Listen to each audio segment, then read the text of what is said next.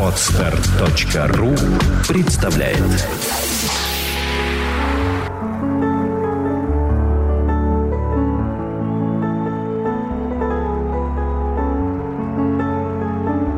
Друзья, сегодня с вами в студии я, Александра Иванова, и ставший у нас уже традиционным гость Владимир Александрович Иванов. Здравствуйте. Здравствуйте. Сегодня мы решили посвятить передачу вопросам зависимости. И для этого я подготовила те вопросы, которые задают на форумах люди, которые пытаются решить проблему зависимости с помощью саногенного мышления. На одном из сайтов вопрос звучал вот так. Здравствуйте. Я пока не знаю теории саногенного мышления, но кое-что уже прочитал. Первый маленький вопрос таков. Считаете ли вы, что знание причин уже есть терапия? То есть часто бывает, что человеку плохо, и психолог ему расскажет, почему и что повлияло на его состояние. Он успокоенный приходит домой, и день-два спокоен. Но я много раз сталкивался с тем, что все возвращается. Не является ли саногенное мышление просто разложением всего на части без внедрения в дальнейшую жизнь? Или как-то все-таки результаты закрепляются? Это был первый вопрос. Ну, а второй вопрос сложнее. Познакомился с женщиной, стали встречаться. Все вроде быстро, стремительно, красиво началось. Каждый был очарован друг другом. Ну, а через некоторое время начались ссоры. Однажды она просто не ответила на сообщение. Мозг стал не понимать причину. Началась почти паника, потом выяснение отношений и примирение. И с этого момента стало понятно, что я зависим от нее. Характерными чертами этих отношений являются ревность, зависть. Каждый думает о себе, каждый требует к себе внимания, сильно зависит от оценки партнера, боится игноров, молчания. И очень больно, если кто-то исчезает больше, чем на три часа. При этом, когда вместе, все гладко. Порознь начинается эгоизм, обиды, ссоры вызывают чувство вины. И после ссоры пару дней каждый вроде старается для другого. Если набрать в интернете любовная зависимость, все совпадает. Там пишут, что это от недостатка любви в детстве, родительского внимания. То есть, ну, чисто фрейдовская, так скажем, рекомендация, да, его трактовка классического психоанализа. А, если в семье есть соперники, братья или сестры и так далее, ну, то есть классическое психоаналитическое объяснение. Что же вы видите тут в свете саногенного мышления? Повторюсь, внешне и со стороны, и даже в определенные моменты эти отношения приятны. Я просто их проанализировал и описал как психолог. А моя женщина вообще считает, что все в порядке.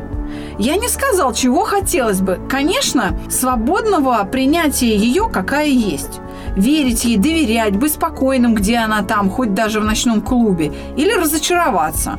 И в скобочках автор пишет, наверное, это говорят мои обиды. Маленькое дополнение. Зависимость болезнь. Решение только в избавлении, а значит, моя цель от нее избавиться, чтобы не страдать, не мучиться, не возвращаться, ибо я не особо верю, что подобные эгоистичные отношения можно исправить на альтруистические и настоящую любовь. Знаете, Владимир Александрович, мы э, вас приглашаем в качестве эксперта, потому что э, нам очень важно, э, чтобы человек с высоким уровнем квалификации знания которого, ну, по меньшей мере, равны знанию разработчика и э, теории саногенного мышления Юрия Михайловича Орлова. Все-таки у вас тоже философское образование, и ваши познания в области философии, диалектики, материалистической диалектики позволяют все-таки видеть э, явления несколько под другим углом. Поэтому вы, наверное, и добились наилучших результатов, как говорил сам Орлов о, о вашей работе. Да? Вы его, наверное, как никто сейчас понимаете. И поэтому мне очень важно, чтобы вы прокомментировали не просто вот этот вопрос, но и то, какие ответы от саногенщиков, ну или от тех людей, кто пытаются практиковать саногенное мышление, да, называют себя психологами, консультантами в области саногенного мышления, люди получают. Этот ответ и этот вопрос мы взяли с форума, он давнишний, он там 2011 или какого-то года, то есть он очень а, давно прозвучал. Поэтому мы так спокойно а, его здесь цитируем.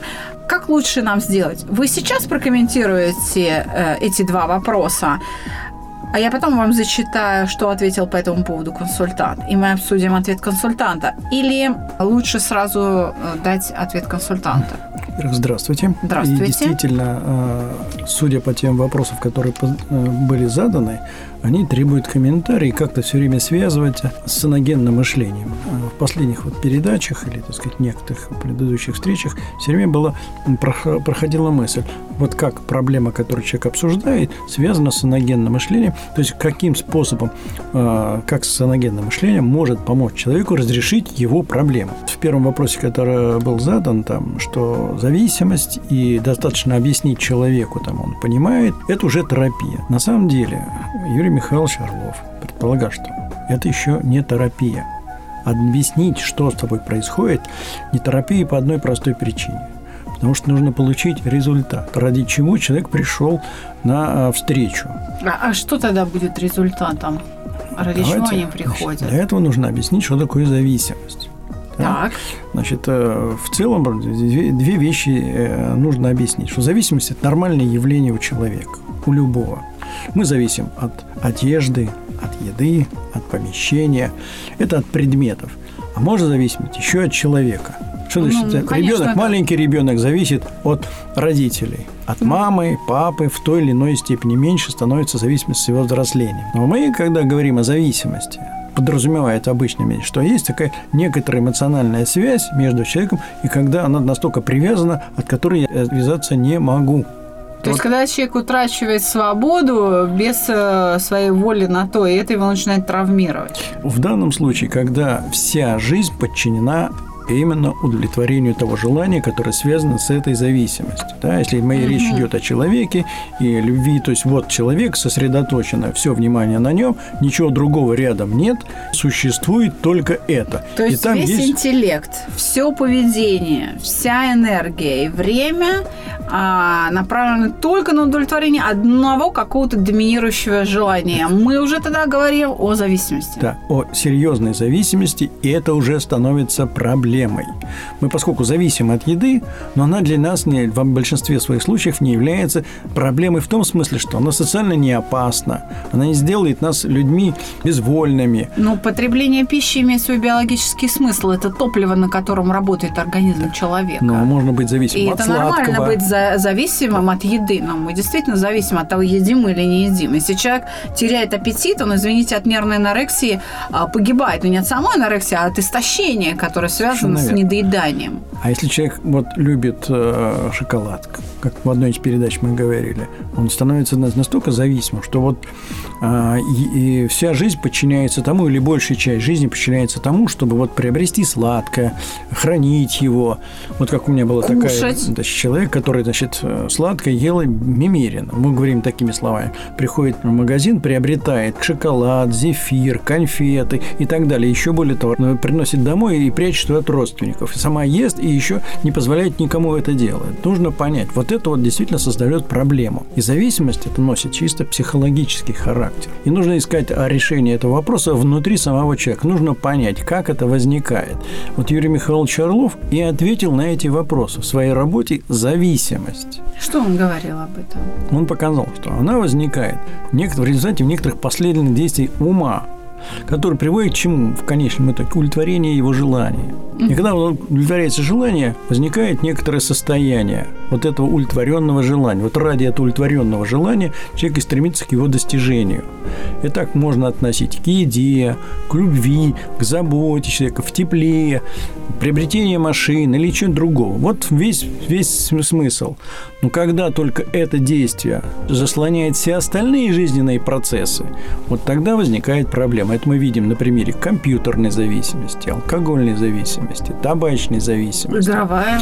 Пищевая зависимость. Да люди в покер играют, в Игровая игры, зависимость, в, да, все. Однорукие бандиты. И также мы не говорим, человек говорит о зависимости от другого человека, да. Ну, мы это сейчас факт разберем. Итак, зависимость существует, и возникает вопрос, недостаточно объяснить наличие ее. Происходит? Задача-то устранить ее. То есть человек приходит на консультацию, в общем-то, с тем, чтобы ему указали путь. Как освободиться? От этого вот желания, как остановить свое желание, совершать вот эти действия с этим объектом зависимости. Я правильно? Так. Значит, суть в этой э, зависимости заключается в том, что есть внешние объекты или стимулы, да, которые вызывают это желание что-то делать. Ну, возьмем на примере наркотической зависимости. Хорошо наркоманы знают, он пришел домой, увидел там предмет какой-то. Например, он, записную книжку, да, да? или телефон. Или телефон, да. Контакт. Или, так сказать, там какая-то одежда, так сказать. Да. Она сразу напоминает, этот стимул напоминает и вытаскивает последовательность этих образов, которые связаны с этим желанием. Тут же психический вопрос. То есть, то есть э, как бы у наркомана зависимость представлена последовательностью образов по вот приготовлению, употреблению наркотиков, включая вот приход, которым, да, да, ну, да. то есть кайф, которым закончится. То есть вот он увидел, допустим, там телефон или ложку там подкопченную, ну, в зависимости от типа, конечно, употребляемого наркотика. И у него сразу вот это вот прокручивается в голове стремительно вот эти все действия, и сразу всплывает вот это ощущение кайфа, да, вот память его. Поэтому кайф. недостаточно объяснить, а вот э, изъять эти образы из головы. Почему я такую фразу употребил? Потому что э, когда люди приходят, говорят, а вот как это из головы убрать? Да, вот да, как? да, это основная, основная жалоба, основная потребность тех зависимых, кто приходит к нам на прием. Я согласна с этим. Так тогда давайте уточним, что такое зависимость. Вот на простом языке, не прибегая к научной терминологии. Зависимость – это наши мысли, это наши чувства и наши желания по поводу того, что, э, с чем связана зависимость. Если речь идет о конкретном человеке, то это мои мысли и чувства и желания в отношении этого человека. А если мы говорим о героиновой зависимости, то это говорит о предмет мысли о наркотике, наши э, желания и чувства по поводу этого вот э, наркотика. Здесь же вопрос-то первый вопрос, мы пока на него еще только отвечаем, да? В первом вопросе он же говорит о том, что а не является ли саногенное мышление таким же обычным разложением, ну, как это делает психоанализ или гештальт, или там ну, когнитивисты там ищут эти когнитивные диссонансы, эти установки деструктивные и просто переубеждением занимаются фактически.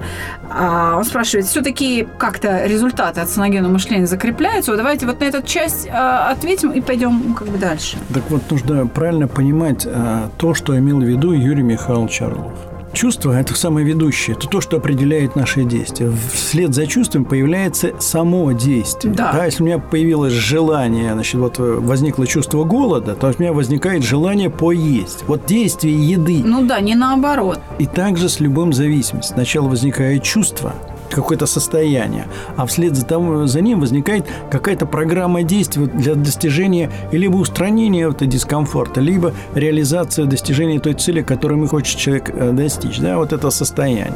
Если мы говорим о наркотической зависимости, всегда возникает внутри какой-то образ. Обычно это э, связано с тем, что возникло чувство обиды, вины, стыда, делать нечего, боль, страх э, одиночества, э, или, скажем, там, иди, идти на криминал, или вдруг появились деньги. Вот некоторые ситуации, при которых эта мысль возникает, а дальше возникает вот это действие. Так вот, синогенное мышление предполагает точно определить, какое чувство возникло, что это обида, вина, стыд или какой-то комплекс переживаний и у нее есть алгоритм нейтрализации этого переживания. И желание. Желание нужно, там написано у него в разделе. Это угошение. Когда мы выполняем это два, два элемента вместе, тогда эта зависимость исчезает. И не важно, что это будет. Героин, алкоголь, табак, или это связано с каким-то конкретным человеком. Вопрос ну, только в том, что нужно ли устранять зависимость или вот это состояние у человека, если связано с другим человеком, или нет – Перед наркоманом никогда не стоит вопрос, прекратить или нет. Всегда вопрос точно избавления. Вот алкоголика тот начинает колебаться. Он думает, нужно ли быть нормальным человеком, то есть пить, вернуться к культурному употреблению. Когда он прошел уже, хотя не прошел, он несколько кругов ада уже, и все равно он об этом думает. И тогда ему предлагается полностью избавиться от этого состояния. Вы знаете, мы к этому вопросу о наркотиках вернемся, потому что здесь э, передо мной распечатка переписки, где мы к героину все-таки подойдем. Но вот я хочу, чтобы вы сказали в эфир, вот саногенное мышление не является ли просто разложением на части, как во всех остальных технологиях? Потому что все-таки, понимаете, саногенное мышление Орлова сильно отличается от того, что вы делали. Вот алгоритмы обработки, так сказать, информации, да, алгоритмы перестройки э, последовательности умственных операций, вырабатывающих состояние, да, человека, это то, что придумали вы. Орлов, в общем-то, дал только подход – а, у него нет стройной системы. Делай раз, делай два, делай три. У него это отсутствует. И там еще нужно копаться и в попытке понять, что же нужно сделать. Там просто идеи изложены. И вот отсюда еще раз вопрос. Все-таки саногенное мышление профессора Орло не является ли разложением объяснением, а вызывает ли какой-то вот ну, эффект психотерапевтический? И закрепляется ли он каким-то образом? Вот это, понимаете, это же ключевой вопрос. Ну, я вас понял, значит, и еще раз говорю, что э, действительно, когда мы, люди, вернее, задают вопросы по поводу саногенного мышления, нужно пояснять. Этот вопрос для пояснения. Значит, Юрий Михайлович разработал алгоритмы мышления, прекращения неприятных переживаний. Юрий Михайлович? Да, он предложил это. Другое дело, что э, в моей работе пришлось усовершенствовать некоторые элементы – но он предложил эту идею. Вот я и говорю, он предложил идею, а И предложил алгоритмы. сам ход мысли, но он не всегда давал тот результат. Не всегда. Не всегда. А теперь мы можем говорить, что сейчас любую эмоцию в течение 40 минут можно прекратить. Технология так построена, опираясь на его идеи, подходы, да, что можно любое переживание прекратить. Это первая часть зависимости. Вторая часть – это желание. И у него это описано в разделе управления желаниями. Так вот, как там описано, это сам, сам принцип, который заложен. То, что предлагаю, было предложено мной, это сделано таким образом, чтобы вот это желание можно полностью угасить, неважно какого характера. И оно достигается, опираясь только на понимание закономерности физиологии высшей нервной деятельности. Таким образом, когда происходит нейтрализация переживания. А вот происходит ли она?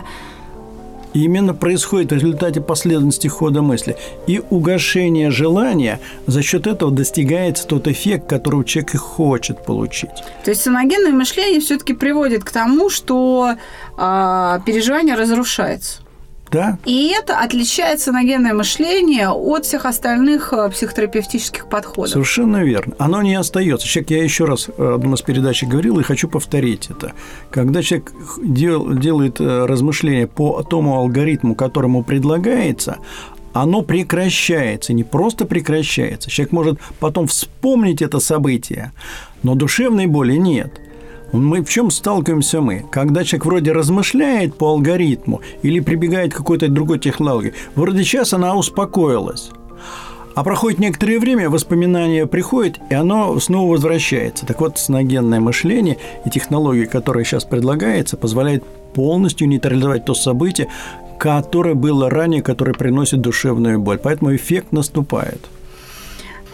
Спасибо за этот ответ. Давайте вот я зачитаю, э, вернее, верну вас к, ко второму вопросу, где он говорит о ситуации с женщиной, о любовных отношениях. Это зависимость? Скорее, это независимость.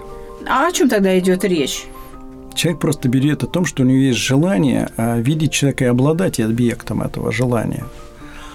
И когда ответа не получает, возникает переживание обида. Поэтому начинает метаться, что это желание его не удовлетворено. То есть он-то в целом же написал, что э, эти отношения ему приятны в целом. Они ему приятны. Но он вот как бы пытается их рассмотреть, что а независимость ли это? Да, вот в том-то и дело. Достаточно просто правильно размыслить обиду на человека, их несколько там обид и это состояние пройдет. То есть то, что он называет зависимостью, в действительности представляет просто невроз обиды взаимной. Невроз обид, да. Именно поэтому женщина его и считает, что все в порядке. Да. Но давайте э, я зачитаю, что ответил консультант. Попробуем услышать. А, на первый вопрос ответ прост.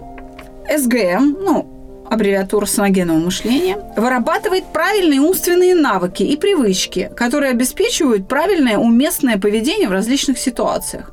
Это не увещевательно, сострадательная психология и не голое теоретизирование. Хотя начинать надо, конечно, с того, чтобы понять теоретическую суть своих проблем и пути решения. Ну, честно говоря, я не знаю, зачем э, теоретическую суть знать отдельно взятому пациенту. Второй вопрос. Комментирует консультант. Зависимость – вещь естественная. Мы все от чего-то зависим. Плохо, когда зависимость становится чрезмерной, навязчивой. У вас, похоже, именно навязчивость, вызванная неконтролируемостью некоторых сильных эмоций. Если это вызывает больше страданий, чем радостей, тогда задача состоит в том, чтобы выявить эти эмоции, изучить то, как эти эмоции устроены, как можно ими управлять и выработать соответствующие навыки.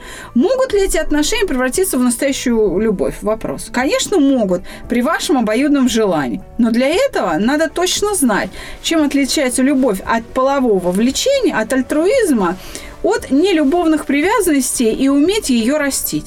Все эти вопросы детально разработаны в СГМ. По вашим вопросам нужно обращаться к занятиям из курса обида, управление желаниями, о страхе потери любви, о ревности, оскорблении и другие. Вообще эмоции тесно связаны, поэтому прорабатывать нужно все темы. Знаете, я, пожалуй, соглашусь с вашим мнением, Владимир Александрович. Зачем городить огороды, когда совершенно очевидно, что в ситуации с этой женщиной у человека просто невроз обиды. Я согласна с этим. Тем более, что он и говорит, что когда она не ответила, возникла обида. Однажды да. не ответила, а возникла обида. Вот и весь источник. Больше нет ни, ничего. И, так сказать, э, все остальное, страхи, гнев, они присоединяются тогда, когда психические структуры истощаются. То есть обида закрепилась, повторилась несколько раз.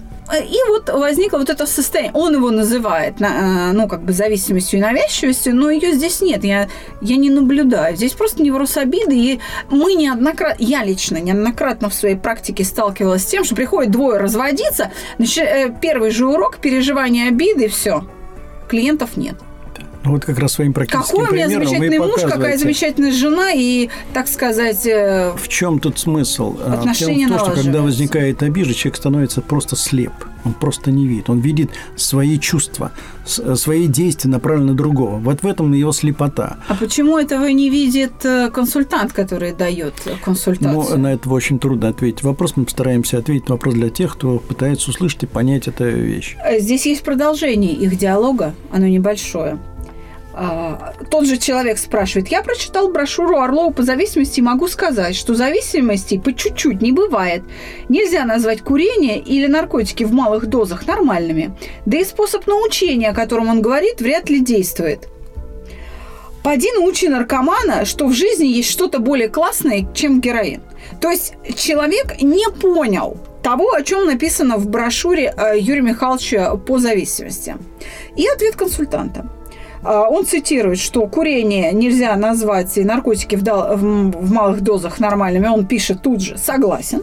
И дальше пишет, но есть естественные зависимости, пищевая, например, которые становятся болезнью только, когда становятся чрезмерными.